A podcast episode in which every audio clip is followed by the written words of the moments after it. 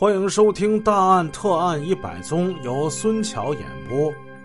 今天给大家讲这个案子叫“帮你自杀”，案情并不复杂，却发人深省。在讲故事之前，孙桥想问各位听友一个问题，大家可以带着这个问题继续往后听故事。假如您的亲戚、朋友、同学。他不想活了，他很痛苦，他想自杀。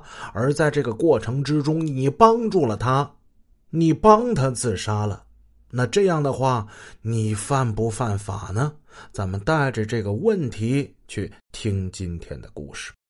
俗话说得好：“蝼蚁尚且偷生，世间之人岂有不惜命的？”但是这大千世界，什么样的奇事都会发生。还真的有这么一个视自己生命如草芥、一心求死并最终达到目的的人。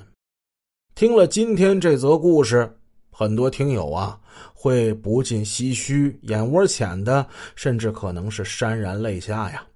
二零一二年七月八日中午，距离江城市一百余公里的鱼塘村，一位七十多岁的农妇刘真兰。正在自家门前忙碌着，忽然护理儿子的陈家贤急匆匆的跑来，告诉他：“老太太，不对劲儿啊！你快过来，你放下手里的活你过来过来看看你儿子，他好像快快快不行了。”老人踉踉跄跄的跑到屋里一看，他的儿子金高山口鼻里翻滚着泡沫，他的嘴唇发着青紫，面色乌黑。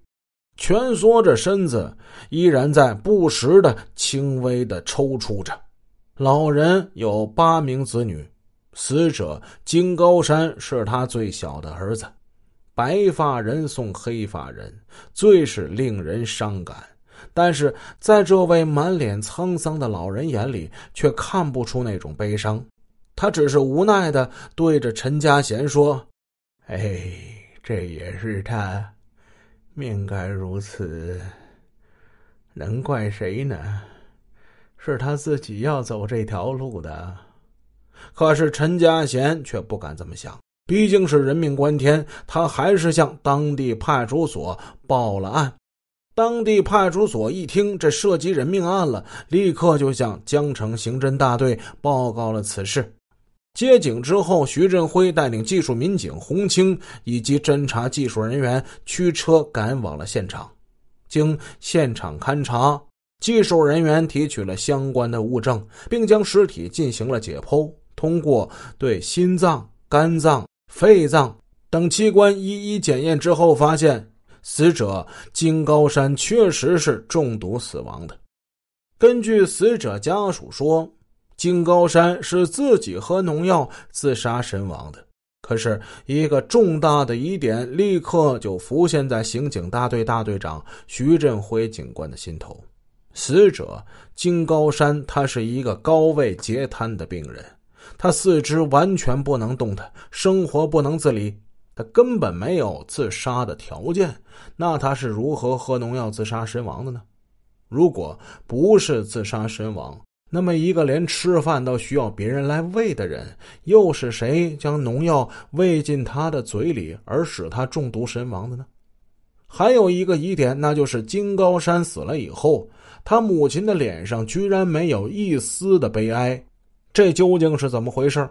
经过徐振辉和刑侦技术人员抽丝剥茧似的深入调查，一桩自我设计死亡的悲惨案件呈现在世人眼前。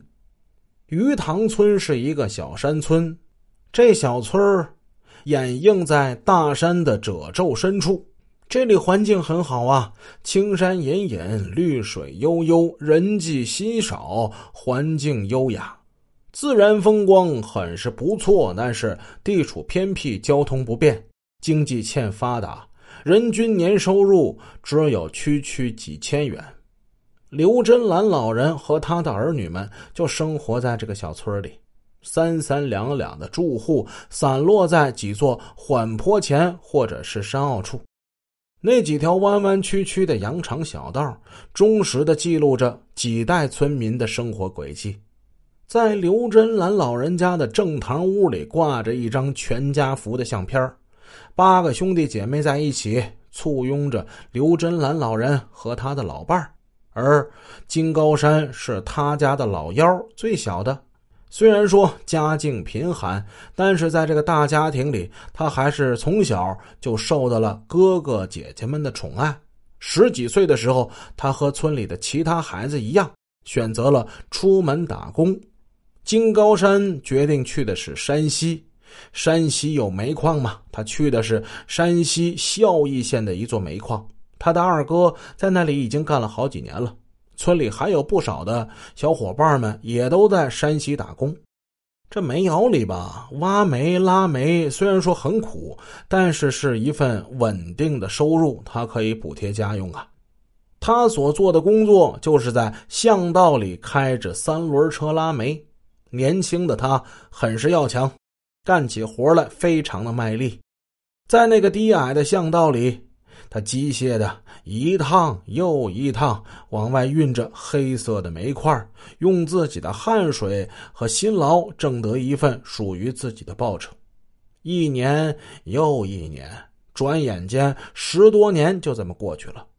如果就这么日复一日的过着，勤劳善良的金高山，也许会与其他的农家子弟一样，积攒一笔不小的财产，找一个普通的农村姑娘谈婚论嫁、娶妻生子，然后在争吵与磕磕绊绊之中度过自己的一生。但是啊，这天有不测风云，人有旦夕祸福。二零零八年年初的一场灾难。彻底改变了他的人生。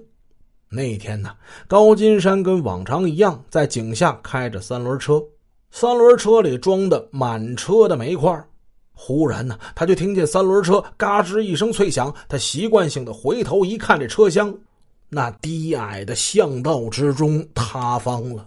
说时迟，那时快，巨大的惯性一下子就把他挤压在巷道中的一根立柱上，他的脖子还没来得及扭转，就被硕大的塌方下来的煤块生生的给砸断了。